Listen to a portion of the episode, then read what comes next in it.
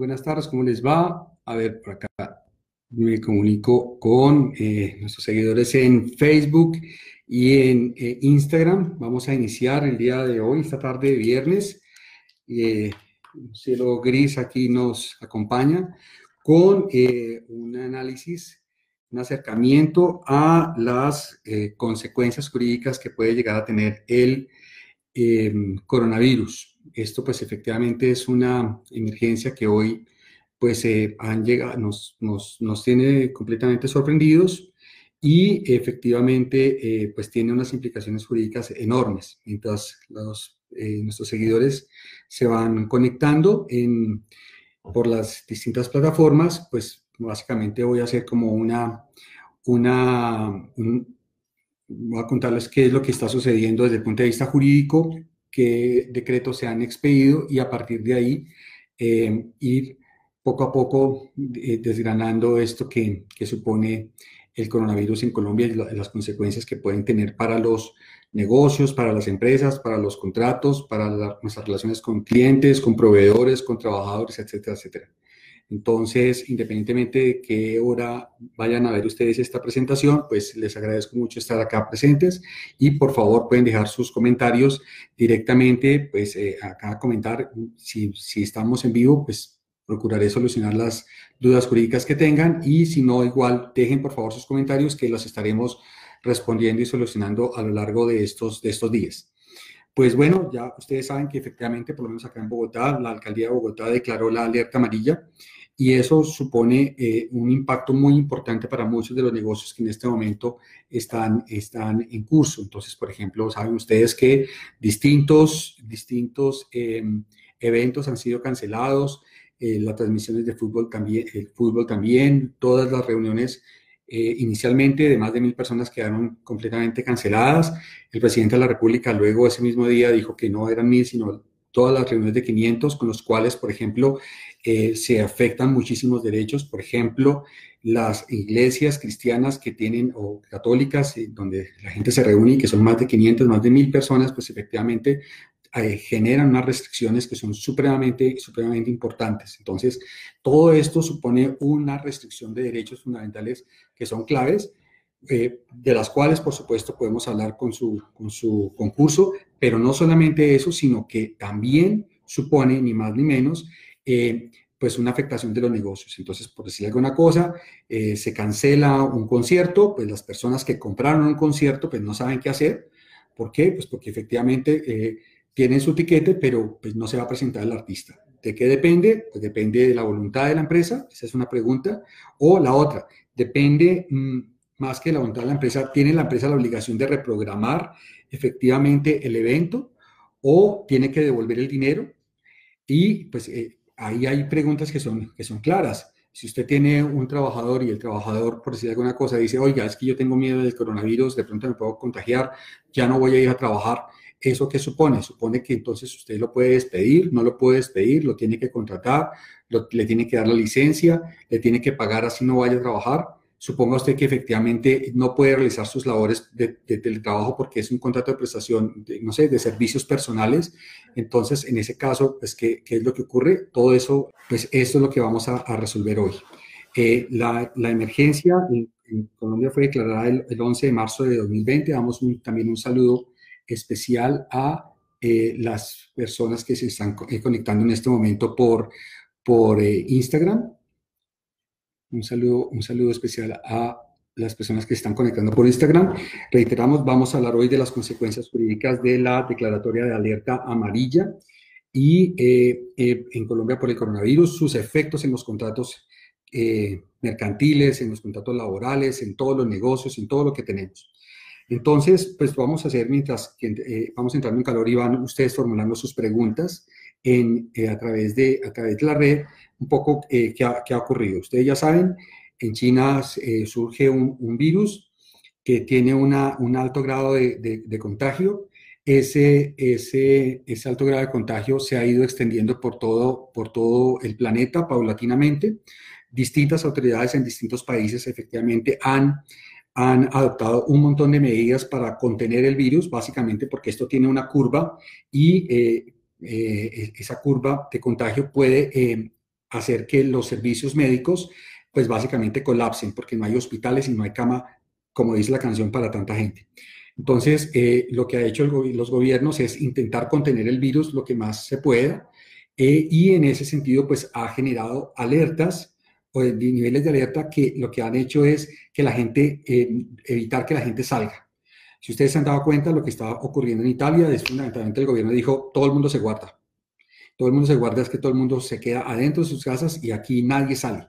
Y obviamente eso tiene unos impactos grandísimos en los negocios, en las empresas, en los contratos, en todo esto. Entonces, como es posible, solamente es posible que eso vaya a ocurrir en Colombia, que efectivamente, por ejemplo, ahorita estaban estudiando, no sé, no, he revisado las últimas noticias hasta ahora, que vayan a cerrar, eh, vamos, los colegios, que digan, no vamos a suspender clases, pero por lo menos ya he escuchado que hay varias universidades que van a decir, oiga, ¿sabe qué? No hay clases, vamos a suspender las, las, las, especializaciones, las especializaciones, los posgrados, todo esto queda cancelado y vamos a utilizar medios virtuales. Entonces, eh, pues efectivamente hay, hay, varios, varios temas que están, que están de por medio. Eh, entonces, el gobierno nacional, el gobierno, el gobierno local, voy a hablar solamente de Bogotá, que es el caso que tengo comentado, pero esto se aplica en general pues para todo, para todo el territorio nacional. Eh, pues por la declaratoria del presidente y pues porque cada, además cada, los gobernadores están haciendo lo mismo, los alcaldes distintos están haciendo lo mismo, etc. Eh, por ejemplo, si usted compra un tiquete para irse a un crucero, pues olvídese del, del tiquete y olvídese del crucero. Contará con la buena voluntad del crucero en principio. ¿Para qué? Pues para que se lo puedan reprogramar. Y hasta ahí no más. Con lo cual, si usted no miró el contrato y no miró las cláusulas, pues efectivamente usted se tiene un problema. Si usted además, por ejemplo, pensaba viajar a España, pensaba viajar a Estados Unidos, pensaba viajar a Italia y usted ya había comprado sus reservas y pues no puede viajar, pues lo siento, los hoteles le van a devolver el dinero, difícilmente se lo van a devolver. ¿Por qué? Porque si usted ya pagó, ellos van, decir, aquí está todas las instalaciones listas, aquí está todo, todo sin, dispuesto para que usted llegue, pero si usted no llegó, pues lo siento infinito, muchísimas gracias, chao.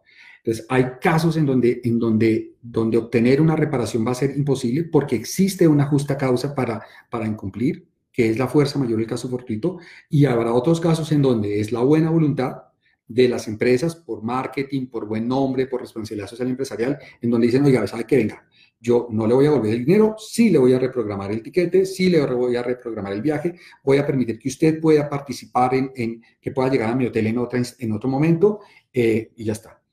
Ustedes ya saben, por ejemplo, las distintas aerolíneas, no todas tienen la misma política, unas sí devuelven, otras no, otras reprograman, otras reprograman dentro de un, dentro cierto lapso, pero pues evidentemente aquí hay mucho, en, estos temas hay mucho de, cuál es la conciencia empresarial y cuál es la responsabilidad social empresarial. Esto es, esto es un tema en materia de buen nombre y de branding supremamente clave, porque obviamente lo que pase aquí va a generar efectos hacia el futuro. Les voy a poner un ejemplo.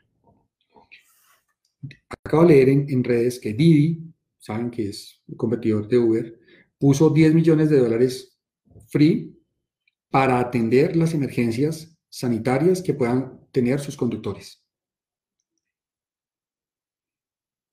Pues imagínense lo que es eso. Entonces, ¿qué está generando? Le está dando confianza a quienes tienen la plataforma, aquí, quienes conducen, que si alguna cosa llegara a pasar, pues evidentemente hay un seguro que les va a cubrir sus gastos de salud y alguna cosa más.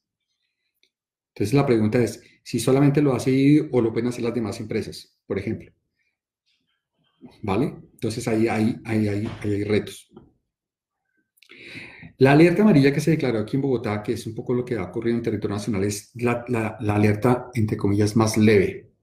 Y sin embargo, pues produce unos efectos importantes en el mercado. ¿Qué pasa si esta alerta se agrava?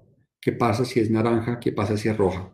Pues que la fuerza mayor se va haciendo cada vez más relevante y puede habilitar el incumplimiento cada vez de más y más contratos y de más y más obligaciones. La causa el caso fortuito de la fuerza mayor, que, que luego vamos a, definir, no es una razón suficiente para dar por terminados contratos. Es un eximente de responsabilidad. Y como eximente de responsabilidad, lo que supone es que en caso de incumplimiento, la persona puede decir, no tengo que responder porque hubo un caso fortuito de una fuerza mayor y entonces no respondo, entre comillas, por los perjuicios. Por ahí va el, tema. Eh, Entonces, pues es muy diferente. Si no hubiese un caso fortuito, una fuerza mayor, y hubiese un incumplimiento, la persona que incumple tiene que indemnizar y reparar a la persona a la que ha perjudicado. Ese es el régimen general de responsabilidad, sobre todo cuando hay contratos. Cuando, cuando ocurre un caso fortuito, una fuerza mayor, lo que está ocurriendo es que efectivamente se sale de las manos, hay un incumplimiento, no, no, no se puede responder por los perjuicios porque e, existe eso que se conoce como un accidente de responsabilidad. Ese es el problemita que todos tenemos. Ahora, hay contratos que dependiendo del de, tipo de contrato, si es un contrato, por ejemplo, qué sé yo, un contrato de compraventa, tiene una connotación distinta a, por ejemplo, un contrato de suministro, que es permanente. Entonces, esos contratos se manejan distintos y el caso fortuito, la fuerza mayor, eximen de responsabilidad de manera diferente. ¿De qué depende? Pues fundamentalmente depende del grado de cumplimiento y también depende pues de, de, la prestación. Entonces, si usted contrató un suministro para que, qué sé yo, le llevaran, eso ya no se usa, pero estoy poniendo simplemente un ejemplo, para que le llevaran el periódico todos los días y llega una situación de estas, donde efectivamente no puede haber distribución, pues Usted no puede decir, oiga, devuélvame el dinero. La empresa, la empresa de periódico le va a decir, pues es que yo, yo se lo puedo llevar hasta cuando se lo puedo llevar. Si el gobierno me dice que no puedo salir, pues no le puedo cumplir y no voy a responder por eso. Y lo que usted pagó ya se queda conmigo, no se lo voy a volver. Diferente a si esto fuera una situación en donde no hubiera esta declaratoria y básicamente hubiese sido la voluntad del empresario de incumplir. No sé si voy siendo claro en la transmisión de estas primeras, de estas primeras ideas. Entonces, por ahora, la crisis como va, va es aquí, eh, todos los eventos programados donde haya más de 500 personas quedaron suspendidos y ahí ya hay un impacto grandísimo para estas empresas. Porque como le estaba diciendo en algunas reuniones en las que he estado, lo que se ha manifestado es que las pólizas cubren un montón de cosas, pero no, no cubren caso fortuito fuerza mayor. Con lo cual están pendientes. Hoy, por ejemplo, en prensa estaban diciendo que el concepto de Maroon 5, pues eh, la plática básicamente se perdió, salvo que Maroon 5 decía, oiga, voy a cumplir, voy a, a, reprogramar. Y en los otros casos lo que ha habido, que era también lo que les comentaba, un tema de branding, lo que ha habido es, las personas dicen, oiga, de pronto entendemos la gravedad de la situación, eh, no, voy a, no voy a pedir una indemnización y lo que sí voy a hacer es reprogramar. Y pues por ahí ya la cosa, la cosa va, va cambiando. ¿Vale? Entonces, para que ustedes, para que ustedes vayan, vayan viendo. Les puedo decir, por ejemplo, si vamos a entrar un poco más en materia, ¿qué, es esto de la, del caso fortuito de la fuerza mayor? Entonces, les voy a citar acá un par de, eh, le agradezco aquí a, Angie, eh, que trabaja aquí en la oficina, que me ha ayudado a preparar este documento, que es el que estoy compartiendo, que es un documento breve, pero es un documento que nos da luces sobre, sobre qué hacer en estos, en estos casos. Entonces, eh, es como siempre ese hecho que es imposible resistir. Ese es fundamentalmente el tema. Caso fortuito, fuerza mayor. Son dos eximentes de responsabilidad y, básicamente el, código, el código civil, eh, el código, civil, el artículo 64 del código, civil, define el caso fortuito o la, fuerza mayor de esta manera. Recuerden que esto fue escrito en 1800, antes de 1887, entonces por eso tiene este lenguaje. Dice, se llama caso, se llama fuerza mayor o caso fortuito eh, el imprevisto que no es posible resistir. ¿Cómo qué? Entonces, en esa época, como un naufragio, un terremoto, el apresamiento de enemigos, los actos de autoridad ejercidos por un funcionario público, etc. Entonces, de entradita, los actos de autoridad ejercidos por un funcionario público pueden, pueden generar fuerza mayor o caso fortuito. Y estamos en ese caso.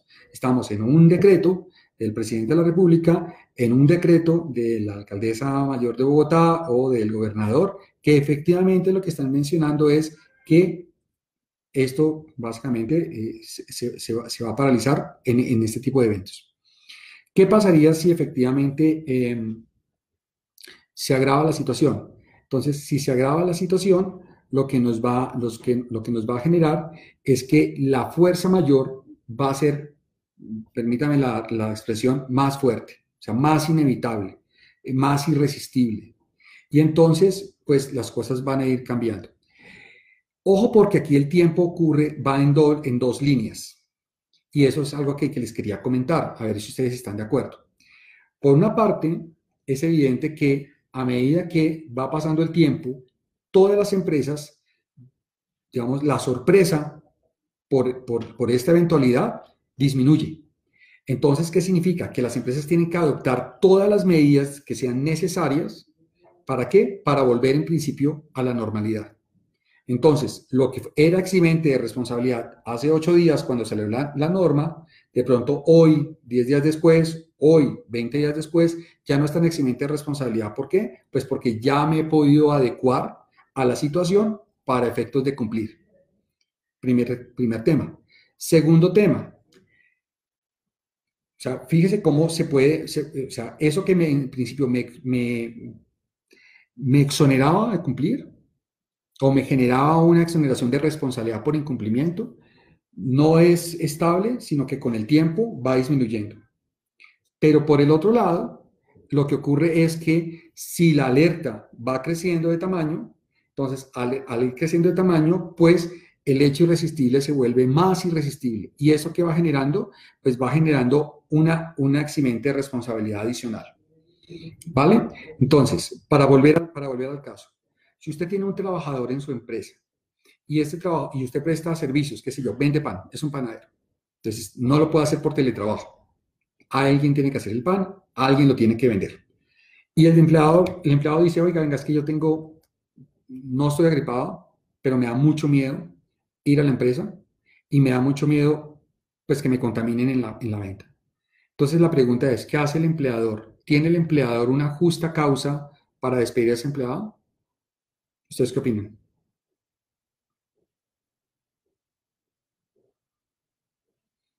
Y segundo, si el empleado no va, eh, ¿tiene el empleador la obligación de pagarle salario? ¿vale? Porque ahí el, el, hecho irresistible no solamente va para el empleado, sino va también para el empleador, va para las dos, ¿vale? ¿Por qué? Pues por, en este caso, por lo que dice el Código Civil, una norma de hace casi 200 años, que, que dice actos de autoridad ejercidos por un funcionario público. Entonces, como les estoy diciendo, como se dan dando cuenta, en temas, por ejemplo, el derecho laboral es súper complejo ¿Por qué? Pues porque efectivamente existe una estabilidad, en esos casos debería existir, entendería yo, una, una especie de estabilidad laboral reforzada, pero si, por ejemplo, no hay una incapacidad médica, ese, ese, ese, esa relación laboral queda como una, una especie de limbo para las dos partes. Entonces, por eso les digo que cada caso, y hoy ponía un post en relación con eso, cada caso hay que estudiarlo de manera separada, independiente, dependiendo de las circunstancias de tiempo, modo y lugar. ¿Vale? Entonces, cuando ustedes hablen con un abogado, no se angustien o no se afanen si el abogado les dice depende. ¿Por qué? Porque tal vez esa sea la respuesta más juiciosa. En ese sentido, pues depende de qué, depende de qué negocio está manejando usted. No es lo mismo manejar un bus, eh, distribuir, qué sé yo, eh, productos eh, perecederos o distribuir productos ordinarios y no es lo mismo la responsabilidad. O sea, imagínese una persona que esté enferma o que tenga, que tenga riesgo de estar enferma y que esté distribuyendo productos cárnicos. Lo sensato sería que esa persona dijera, ya, yo no, no, no voy, a, no voy a, a distribuir. ¿Vale? Y también sería, sería muy complicado que el empleador dijera, pues es que lo voy a despedir. Eso, eso no ocurre. O sea, recuerden que en estos casos, digamos, la regla general en virtud de la cual, pues si el empleador no, el empleado no va es porque tiene una excusa médica, pues digamos, está por fuera. ¿Por qué? Pues fundamentalmente porque, porque el sistema está colapsado y lo que, lo que las alertas están planteando es justamente no colapse el sistema, con lo, que con lo cual hay un ejercicio de, de buena fe. ¿vale? Entonces, ese, ese, por, ese, por ese lado les quería comentar ese, ese tema. Em, yo considero que efectivamente la declaración de alerta amarilla y las que vaya a ver después, naranja y roja, si es que las llega a ver, ojalá no, eh, constituyen efectivamente una fuerza mayor, un caso, un caso, más que un caso fortuito, una fuerza mayor. Eh, ¿Por qué? Porque cuando estamos en esta circunstancia, los particulares no tienen la opción de desobedecer.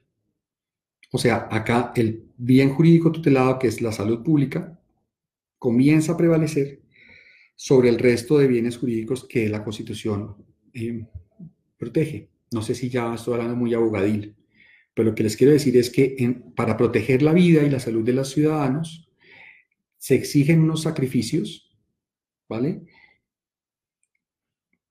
Y todos tenemos que poner nuestro grano. Entonces, eso va a generar en la práctica que muchas personas tengan que asumir de su propio bolsillo las pérdidas que esto genere. ¿Vale? Y difícilmente va a obtener una recompensa o una indemnización por parte de sus clientes o de sus proveedores que le hayan incumplido. Porque estamos en una situación de exoneración de responsabilidad. Lo que pasa es que esto es masivo y esto sí no se ha visto. O sea, que alguien incumpliera, qué sé yo, suponga usted lo que ocurrió en Armero. Un volcán, pues evidentemente las personas que sobrevivieron pues no van a poder cumplir, pues porque es que hubo un volcán que se llevó a todo el pueblo. Entonces a ellos no se les puede reclamar ninguna responsabilidad. Que si se les pagó antes, pues de buenas. Que no les pagaron, pues nadie perdió.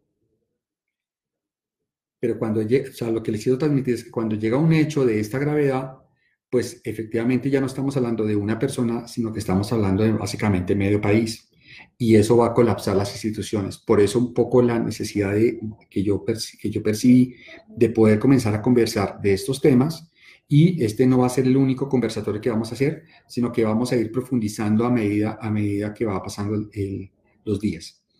Para darles un ejemplo, eh, empresas multinacionales y también empresas locales que producen sus productos en China. ¿Qué les está ocurriendo? Pues que todos los productos que, iban a traer, pues fundamentalmente ya no van a llegar. O llegan tarde o no llegan. Y si llegan tarde, igual incumplieron. Entonces, esas personas a las que les llegan los productos, así se les llegue, les llegue tarde, pues efectivamente van a poder cumplir de manera, de manera tardía. ¿Ese cumplimiento será válido? A mi juicio, en términos generales, sí será válido. ¿Se les podrá eh, eh, eh algún tipo de responsabilidad jurídica? La respuesta es no, porque hay una eximente responsabilidad. Como les decía, uno no puede terminar un contrato por caso fortuito o fuerza mayor. Lo que es el caso fortuito o fuerza mayor son eximentes de responsabilidad. Estoy hablando de las reglas generales, por supuesto. ¿Vale? Y obviamente, vuelvo a repetir, depende del tipo de contratos. Una cosa es un contrato de cumplimiento inmediato, una compra-venta, donde usted paga y recibe, y otra cosa es un contrato de ejecución continuada, un contrato, eh, digamos, que no se ejecuta de un momento para otro o de ejecución instantánea, sino ejecución progresiva, para hablar en términos, en términos eh, jurídicos.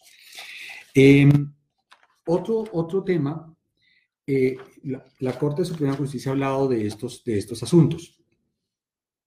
Y eh, les voy a leer un, un, pequeño párrafo de la Corte que, que nuestra investigadora nos ha traído acá, Angie, y se les va a leer a ver ustedes qué, qué piensan. Entonces dice, la fuerza mayor, también llamada caso fortuito, es un evento que exonera totalmente al autor supuesto o aparente del daño. Mira lo que está diciendo. si usted causa un perjuicio por caso fortuito o fuerza mayor, la, la responsabilidad que en teoría usted asume, la pierde. O sea, usted queda exonerado de esa responsabilidad. Y dice, o bien el daño de alguien se deriva de la falta de alguien o del hecho de sus cosas y no hay fuerza mayor. O bien, al contrario, el daño, que ha, el daño, el daño sido provocado por la fuerza mayor y no existe nexo de causalidad con una, con una culpa o el hecho de la cosa. De ello se deriva que la irresponsabilidad es total en esas circunstancias. A ver, usted sabe que nosotros los abogados hablamos enredado a veces para cotizarnos, pero lo que quiere aquí decir es, es, es que se rompe en gran parte el nexo, el, nexo causal, porque la causa del daño no es la voluntad suya, de querer incumplir, sino que hay una eximente responsabilidad. O el hecho de un tercero, por ejemplo, que podría ser en este caso el, decreto del presidente, el decreto de la alcaldesa, que impide que se haya, y esa es la, causa del incumplimiento, o eh, otra, otra causa distinta, pero no usted como, como tal. Usted puede tener toda la voluntad y no, y no poder cumplir. Por eso se llaman eximentes de responsabilidad. Se ha señalado que la fuerza mayor y el caso fortuito son acontecimientos anónimos, imprevisibles, irresistibles y externos a la actividad del deudor o de quien se pretende lo sea, demostrativos en cuanto tales del surgimiento de una causa extraña no atribuible a aquel. Entonces, hay un dicho que dice que la reina de Inglaterra no solamente tiene que ser honesta, sino parecerlo. Entonces, aquí en gran parte del tema, si usted está metido en esos casos, sea como una persona que está incumpliendo o que va a incumplir por las circunstancias, o sea porque alguien está incumpliendo a usted, lo que tiene que mirar por lado y lado es fundamentalmente si esa persona está en la disponibilidad de cumplir y efectivamente existe un hecho que le impida cumplir. Entonces, volvemos al ejemplo de, provisiones venidas de China. Si usted efectivamente celebró el contrato, usted, se comprometió a hacer una, entrega aquí en Bogotá el día 15 de, 15 de marzo. Y para eso usted celebró contratos con proveedores chinos, qué sé yo, en diciembre del año pasado. Y todo era en orden, usted hizo los pagos, usted giró, todo eso se tendrá que demostrar en el proceso, y resulta que China cerró fronteras pues no va a llegar el cargamento y usted no va a poder cumplir. Entonces usted va a tener que decir, venga, yo hice todo lo posible para cumplir, pero un hecho de un tercero, un virus, una orden de un gobierno me impide el cumplimiento. ¿Y eso qué significa? Es que yo no la voy a poder cumplir. Entonces el Señor le va a decir, respóndame por los perjuicios. Entonces usted le va a decir, lo siento, no es mi culpa, no soy yo el causante del daño, ha habido otras circunstancias y ahí es donde opera el caso fortuito de la fuerza mayor. No sé si está siendo claro creo que ese ejemplo, ese ejemplo nos, va, ayudando. Ese ejemplo sería, digamos, como, digamos, entre comillas, como de los fáciles. Los complicados fueron los que pusimos al comienzo de nuestro chat, en donde el, asunto se, complica, se complica más. ¿Qué es importante tener en cuenta? Como les dije, este tema de, de, la, de, la, de la emergencia no es un tema de blanco o negro, sino que hay que mirar en cada caso concreto. Entonces, ¿es imposible de evitar? Entonces, pues evidentemente, si usted lo que tenía era un negocio, un concierto, una, un curso, un seminario, y no lo puede cumplir porque usted tenía más de 500 personas citadas, pues ahí efectivamente es un hecho imposible de evitar. ¿Vale? Pero si a medida que pasa el tiempo usted lo que puede ofrecer no es ya un seminario presencial, sino un seminario virtual, y lo ofrece, pues ahí la cosa puede cambiar y entonces usted cuenta con una alternativa. ¿De qué dependen esas alternativas? Del tiempo. Sí, efectivamente. Entonces, por ejemplo, las universidades ofrecen programas de posgrado. Hoy es lo que está ocurriendo. Y resulta que las empresas, las, universidades dicen, mire, aquí el riesgo de contagio es alto. Entonces, ¿yo qué voy a hacer? Lo que voy a hacer, ni más ni menos, es hacer clases virtuales. Ah, eso no estaba previsto en el contrato. Pues es que no importa. En este momento es la medida que toca. Entonces, para evitar causar un perjuicio de suspender clases, yo lo que hago es atenúo el daño y evito la clase, la clase presencial, pero genero la clase, la clase virtual. Y eso es una manera de mitigar el daño. No sé si estoy siendo claro. Entonces, ahí es donde resulta, el, tema, el, tema claro. Segundo, es un acontecimiento anónimo, es decir, es un, acontecimiento que no puede ser atribuible a individuos particulares al ser un problema de salud pública. Pues en este caso estamos en ese. Hay una circunstancia de salud pública que impide el, cumplimiento y no, no, no es atribuible, a Pedro o a Pablo Manuel.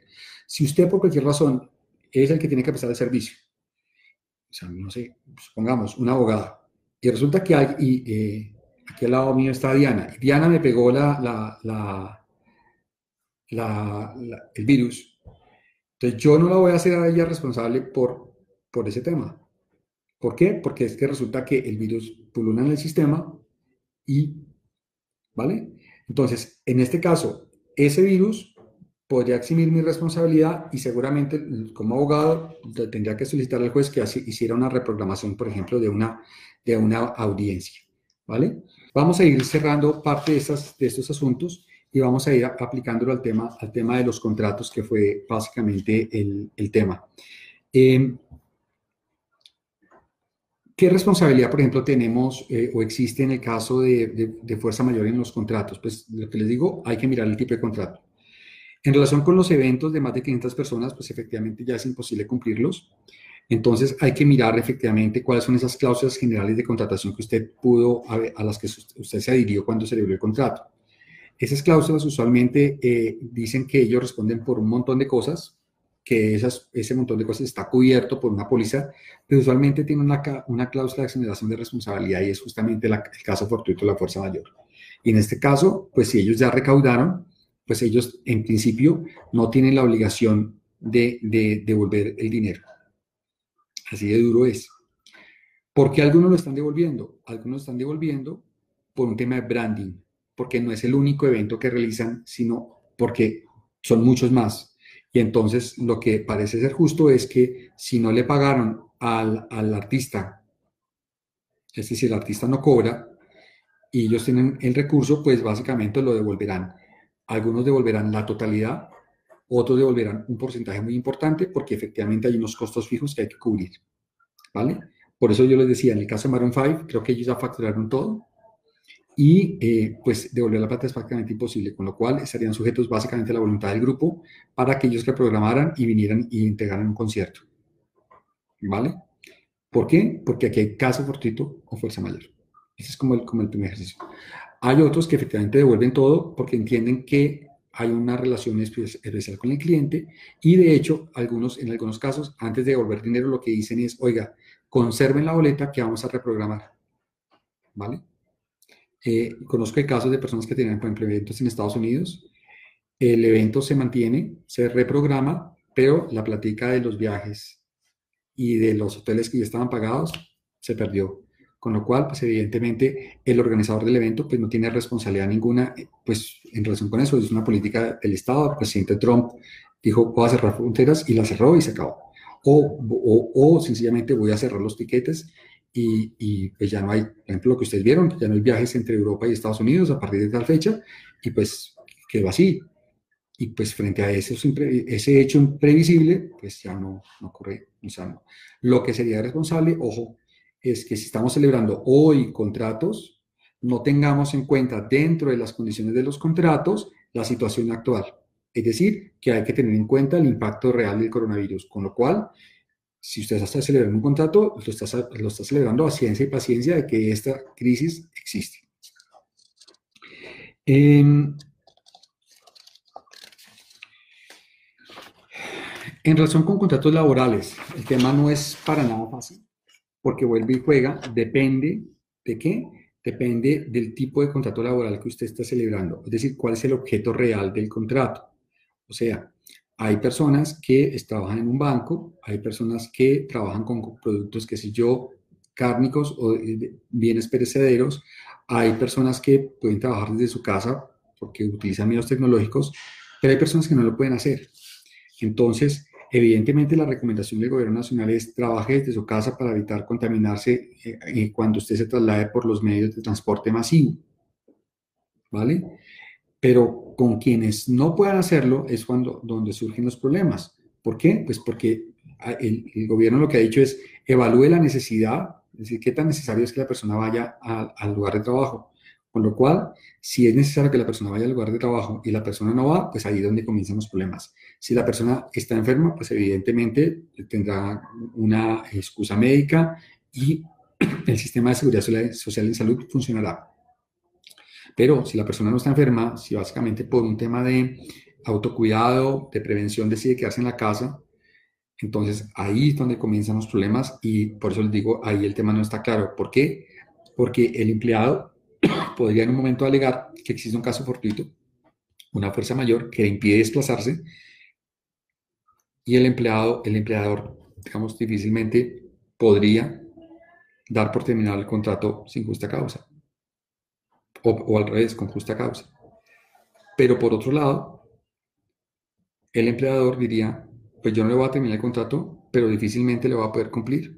¿Por qué? Pues porque si no hay producción acá y si, y si no puedo vender, pues no tengo de dónde pagarle.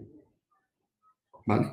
Entonces, lo que les quiero mostrar es que aquí la causa por título de fuerza mayor puede jugar para los dos lados. Y como les digo, en este momento no existe pues la última palabra en relación con ese tema. ¿Por qué? Porque es o van a ser tantos los casos que van a llegar. O sea, no son casos aislados, sino es un tema de política, de política pública, que, que es más, que más compleja. Entonces, opera por parte del empleado también, pero también opera por parte del empleador. Si el empleador no tiene cómo cumplir, pues seguramente lo que seguramente va a ocurrir es que le van a decir a las empresas, si usted no tiene cómo cumplir, pues declárese insolvente, vaya ante la superintendencia de sociedades y allá que se juegue cómo se van a pagar las obligaciones. Y pues evidentemente esa es una, situación que nadie de nosotros quiere. ¿Vale? Eh, vuelvo a comentarles, si hay preguntas, por favor, eh, háganlas llegar para irlas resolviendo o para conversar sobre este, este asunto. En relación con las aerolíneas, lo que, eh, lo que se ha señalado es que eh, pues las aerolíneas de alguna manera deben proceder a reprogramar los vuelos y excepcionalmente a devolver, a devolver los, los recursos. Pero pues ahorita lo que está, las políticas que están, que están surgiendo es que cada, cada aerolínea está adoptando su propia política.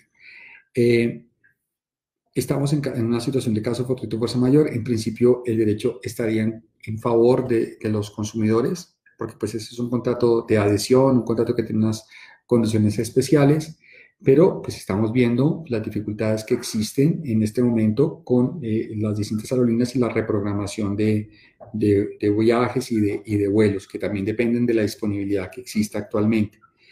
La incertidumbre está es en que efectivamente nosotros no sabemos esta crisis cuándo va a terminar, asumimos que en, en, en semanas, esto no es de días, y que podemos llegar a un par de meses al menos, teniendo en cuenta pues un poco los puntos de quiebre que están logrando China y, tal vez Corea y algún otro país más. Entonces tenemos que prepararnos para qué? Para ir generando, a medida que va pasando el tiempo, nuevas alternativas jurídicas que nos permitan ir solucionando paulatinamente todos estos, todos estos retos. Entonces, pues básicamente esto es lo que les quería, los que les quería comentar eh, el día de hoy. Eh, y pues quedo completamente atento a todas las discusiones y a todas las preguntas que, que podamos tener. Lo importante es que ustedes tengan, eh, digamos, la idea que quisiera que ustedes se llevaran es que eh, efectivamente eh, la declaratoria de emergencia constituye un caso fortuito, una fuerza mayor, pero ese caso fortuito, fuerza mayor, hay que verla caso por caso, teniendo en cuenta el sector en el que esté ubicado y la industria que a medida que vaya aumentando la, el tipo de alerta, la, la fuerza mayor será cada vez más irresistible y tendrá un campo de exoneración de responsabilidad cada vez más grande. Y que a su vez, dependiendo del tipo de alerta y lo que dure, el, el, la exoneración de responsabilidad a su vez también puede disminuir, ¿vale? Puede disminuir siempre y cuando las empresas adopten las medidas preventivas del caso. Con lo cual, si las medidas, si las empresas no adoptan las medidas preventivas del caso, pues evidentemente no podrán ser exoneradas de ningún tipo de responsabilidad. ¿Vale? Entonces, eh, cualquier duda, por favor, por acá, con todo gusto, aquí en Derecho Justo. Eh, nuestra misión es transmitir el derecho de manera simple, fácil y para todos y espero eh, haberlo logrado el día de hoy. Les repito, este es el primero de varios webinars de varios chats en vivo, de varias transmisiones que vamos a ir para ir aclarando poco a poco todos estos, estos, de, estos temas que a todos nos, nos interesan. Entonces, les deseo a todos ustedes eh, eh, mucha salud, eh, que se cuiden, que adopten todas las medidas de prevención. Les deseo mucha felicidad y que este coronavirus sea más bien la oportunidad para reencontrarnos todos, reencontrarnos con nuestras familias, reencontrarnos con nuestros amigos, reencontrarnos con las personas que queremos y tratar de una manera mucho más amigable este planeta que nos alberga. Entonces, nada, un abrazo, cuídense mucho, que estén muy bien, chao.